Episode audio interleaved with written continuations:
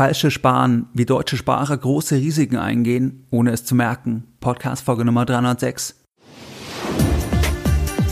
Herzlich willkommen bei Geldbildung, der wöchentliche Finanzpodcast zu Themen rund um Börse und Kapitalmarkt. Erst die Bildung über Geld ermöglicht die Bildung von Geld. Es begrüßt dich der Moderator Stefan Obersteller. Herzlich willkommen bei Geldbildung, schön, dass du dabei bist. Jeden Sonntag, da erhalten deutlich über 10.000 clevere Privatanleger meinen wöchentlichen Geldbildung-Newsletter. Bereits seit mehreren Jahren, seit 2014 und pünktlich versendet wie ein Schweizer Uhrwerk jeden Sonntag. In diesem wöchentlichen Geldbildung-Newsletter, da sprechen wir über weitere Aspekte, die du so nicht im Podcast und auch nicht auf der Webseite findest. In der Vergangenheit sprachen wir über Themen wie aktuelle Investments von Star-Investoren oder auch das Thema der Zinspolitik im Euroraum, im Dollarraum, im Frankenraum und was bedeutet es für dich als Privatanleger. Wenn du bei diesem Format noch nicht dabei bist, dann schließe dich uns gerne an. Das Ganze ist für dich kostenfrei und du kannst dich jetzt anschließen, indem du auf www.geldbildung.de gehst und dich direkt auf der Startseite mit deiner E-Mail-Adresse für das kostenfreie sonntägliche Format einträgst. Ganz wichtig, nach der Eintragung erhältst du eine E-Mail von Geldbildung, das musst du dann noch einmal bestätigen und dann bist du offiziell dabei und erhältst jeden Sonntag noch mehr kostenfreie Geldbildung direkt in dein E-Mail-Postfach. In der heutigen Podcast-Folge Nummer 306, da möchte ich mit dir über ein äußerst wichtiges Thema sprechen. Und zwar sprechen wir heute über das Thema des falschen Sparens. Der aktuelle deutsche Bundesfinanzminister Olaf Scholz, der wurde einmal gefragt, wie er denn sein Geld anlegen würde. Und daraufhin hat er Folgendes geantwortet. Zitat Anfang. Damit beschäftige ich mich kaum. Es liegt einfach auf dem Sparbuch trotz der niedrigen Zinsen. Zitat Ende. Wenn wir uns die Zahlen der Deutschen insgesamt anschauen, nicht nur von Olaf Scholz, dann ist es so, dass das Bruttogeldvermögen ohne Immobilien gemäß Zahlen der Bundesbank im zweiten Quartal 2019 bei einem Wert von 6,2 Billionen Euro lag. Das heißt bei 6.200 Milliarden Euro. Das ist ein absoluter Rekordstand. Und dass das ein Rekordstand ist, das ist vor allem dem Umstand geschuldet, dass die Sparquote in Deutschland sehr, sehr hoch ist. Die Sparquote, die lag in 2018 bei durchschnittlich 10,4 Prozent des verfügbaren Haushaltseinkommens. Das heißt, wer ein Haushaltseinkommen von 3000 Euro netto hat, der hat im Durchschnitt etwas mehr als 300 Euro pro Monat gespart. Jetzt ist ja interessant, wie ist denn das Bruttogeldvermögen der Deutschen investiert, wenn es ja immer weiter anwächst? Das Bruttogeldvermögen der Deutschen, das ist zum Großteil einfach in Form von Einlagen bei Banken investiert. Das heißt, so wie Olaf Scholz, dass man ein Sparbuch hat, Tagesgeld hat, Festgeld hat oder in Form von Ansprüchen an Versicherungen. Das ist wirklich der aller, allergrößte Teil und zwar über 77 Prozent. Was hier erstmal wichtig ist, dass das so gesehen alles Kredite sind. Das sind Kredite an Banken, an Versicherungen oder Forderungen. Das heißt, für die eine Seite, also für den deutschen Sparer, sind es Forderungen und für die andere Seite, das ist eine Verbindlichkeit, eine Verpflichtung für die Bank, für die Versicherung und so weiter. Das heißt, jede Schuld ist auch Guthaben. Wenn du mir 10.000 Euro leist, dann ist es für dich Guthaben, für mich ist eine Verbindlichkeit. Wenn du liest, die Welt erstickt in Schulden, könnte man immer auch sagen, die Welt erstickt in Guthaben, weil irgendjemand hat ja die Schuld und für den stellt die Schuld Guthaben dar, sofern die Schuld halt werthaltig ist. Das heißt, Erste Erkenntnis, die Deutschen sparen wie die Weltmeister. Die Sparquote ist hoch, obwohl die Zinsen nicht mehr existent sind. Könnte vielleicht auch sein, weil man irgendwie pessimistisch in die Zukunft blickt, dass die Sparquote dann ansteigt, was interessant ist, weil eigentlich die Zinsen ja niedrig sind, damit die Wirtschaft angekurbelt wird, aber vielleicht verunsichert es auch die Menschen, die Verbraucher und die sparen immer noch mehr, was ja einerseits gut ist für die Altersvorsorge, aber schwierig ist, weil die Zinsen niedrig sind. Die Zinsen sind niedrig, weil es ja auch die Wirtschaft ankurbeln soll. Das heißt, das ist ein Stück weit die Quadratur des Kreises. Erstmal hier, okay, Vermögen wächst immer weiter an wegen der Sparquote. Überwiegend sind es eben Themen, dass es Kredite sind an Dritte. Was wir hier feststellen müssen, dass dieses Vermögen, was immer weiter anwächst, dieses Vermögen generiert keine Rendite im, im wesentlichen Sinne, weil der Realzins auf jeden Fall mal negativ ist. Der Realzins das ist das, was man effektiv, also nach Inflation und Vorsteuer auf das Vermögen verdient. Der Realzins, der liegt mal sicher im Bereich von minus ein Prozent und mehr im Durchschnitt auf dieses Vermögen, also auf diese über 77 Prozent. Je nachdem, welche Inflation man annimmt, je nachdem, welche durchschnittlichen Zinsen generiert werden können bei diesem Vermögen. Es gibt ja auch noch alte Verträge und so weiter, wobei sich da dann ja auch die Versicherung oder Banken irgendwo versuchen oft, dass sie da irgendwie rauskommen, wenn man irgendwie noch zwei, drei, vier Prozent bekommt von der Vergangenheit, wo das normal war, in Form von irgendeinem Vertrag, von irgendeinem Stufenzins, Sparvertrag oder von irgendeinem Bausparvertrag. Da versuchen ja alle sich rauszuwinden, weil es heute ja utopische Zinsen sind, so gesehen. Und deswegen wird es immer weiter abnehmen. Je nachdem, welche Zinsen man hat, welche Inflation man hat, ist man auf jeden Fall bei dem allergrößten Teil des Vermögens bei einem Wert, wo das immer weniger wert wird. Das heißt, die Sparquote wird erstmal aufgefressen zum Teil. Wenn die Deutschen im Durchschnitt 10,4 Prozent des verfügbaren Haushaltseinkommens sparen, dann wird mindestens mal ein Prozent plus X wird aufgefressen von der Sparrate, weil das Geld so investiert wird, dass es keine Zinsen nach Inflation, also keinen Realzins letztlich verdient. Das ist die erste Thematik. Bei der Inflationsrate, da haben wir auch in den letzten Jahren immer wieder darüber gesprochen, das ist auch ein Stück weit ein politisches Thema.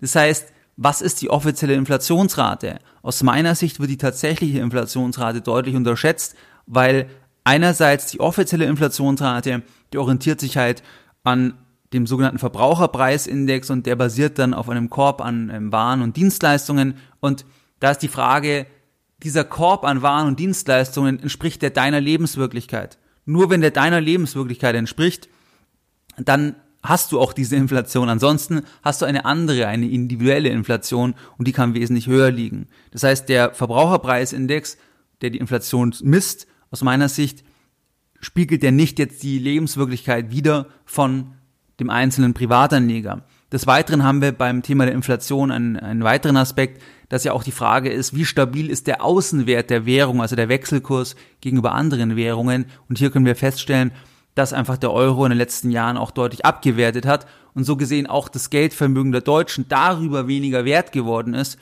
weil der Außenwert einfach abgenommen hat, sprich der Wechselkurs gegenüber ähm, dem US-Dollar oder gegenüber dem Franken als Beispiel, der hat sich zum Nachteil entwickelt. Man sagt ja immer, der Euro ist weich, das ist toll für die Exportwirtschaft, ja, das ist toll für die Exportwirtschaft, aber für das Geldvermögen der Inländer ist es negativ, weil das dann in anderen Währungen weniger wert ist. Und wenn Anleger in dieser Form, wie sie investiert sind, einfach investiert bleiben langfristig, ähm, dann ist es halt schlecht, wenn der Außenwert der Währung so gesehen weiter abnimmt.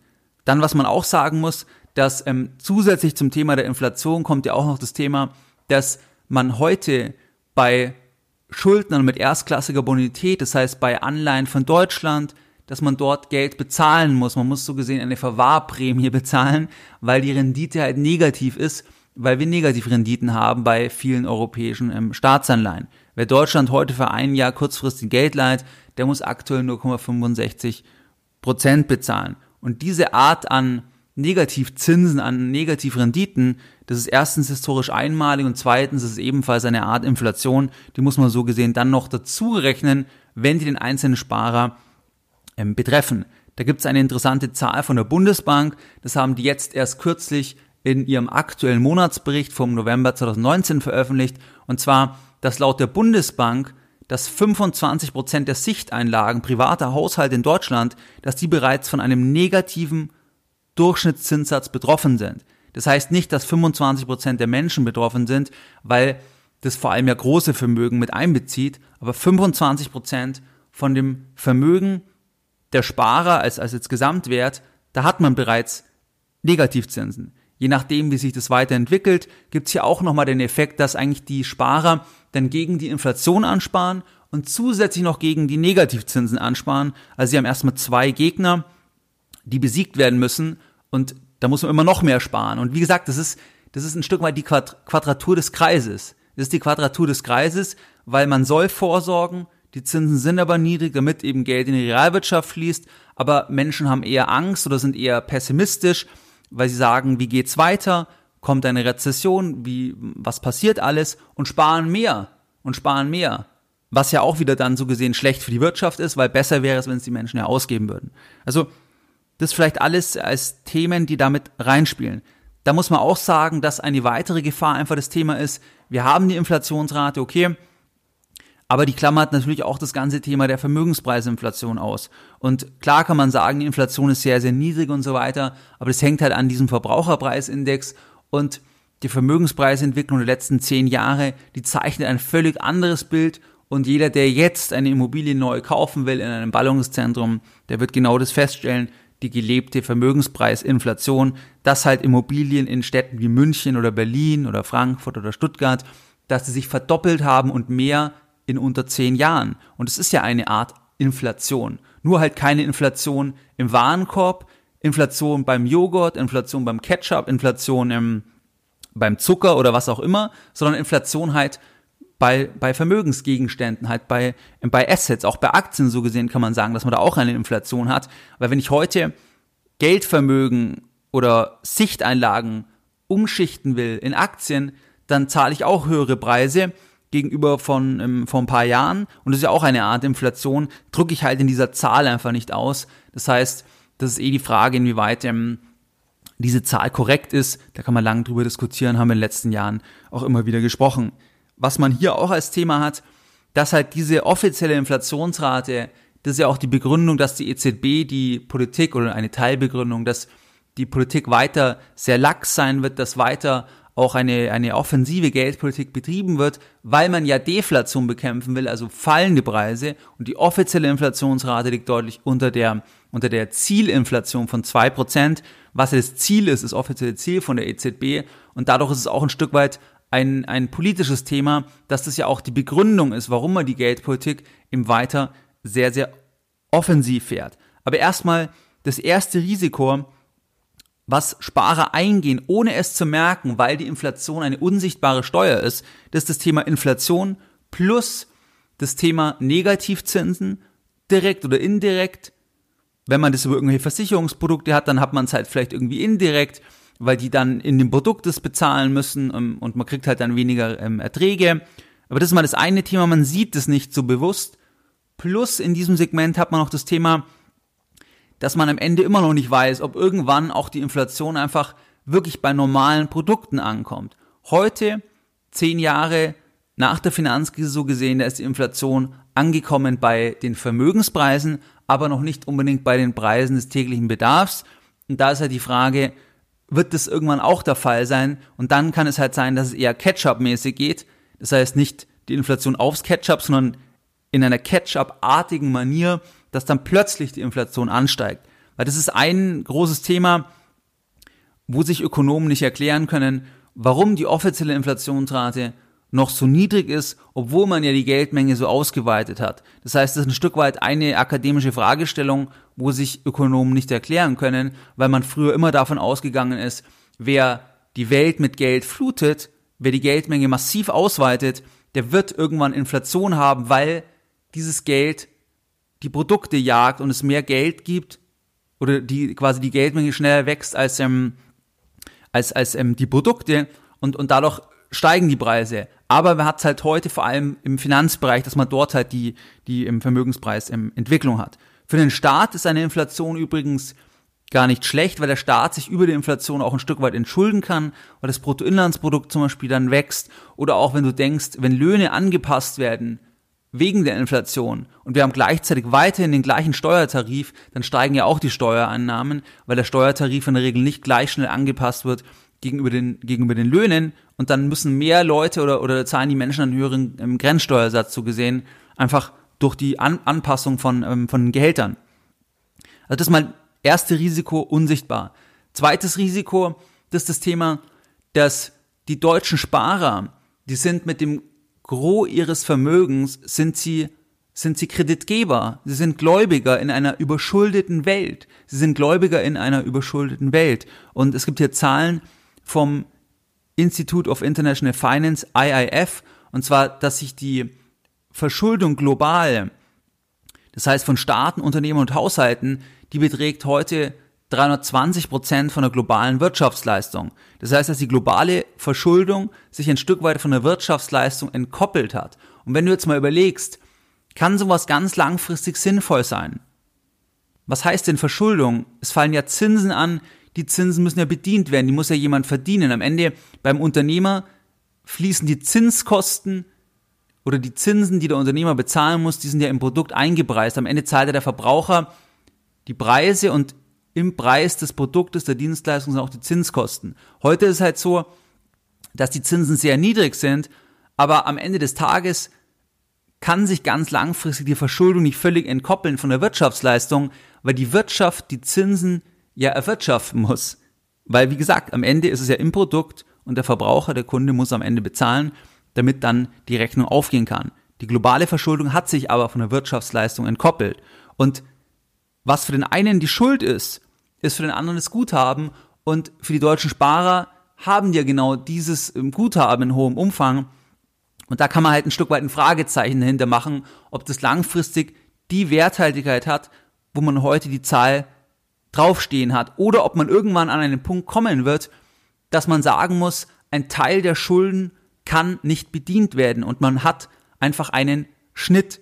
Hier gibt's den legendären Hedgefondsmanager von ähm, Bridgewater Associates und zwar Ray Dalio, der hat einen Essay geschrieben zum Thema Paradigm Shift, also Paradigmenwechsel. Da habe ich auch schon mal eine Podcast-Folge dazu gemacht. Und da hat er das schön beschrieben, dass einfach die Grundfrage ist, weil es gibt ja nicht nur das, was wir heute sehen, also das, was wir heute sehen an Schulden, an Verpflichtungen, das ist ja nur der eine Teil. Es gibt ja ganz viele Schulden, die sehen wir ja nicht, weil die von Staaten sind in Form von Verpflichtungen. Sei es irgendwie im Rentensystem, dass zum Beispiel die Steuerzuschüsse immer weiter wachsen. Wenn man jetzt ausrechnen kann, wie viel mehr wird es immer, dann ist es ja auch eine Zahlungsverpflichtung, die ich habe, die ich schon weiß, die in Zukunft kommen wird, aber es wird ja heute nicht berücksichtigt.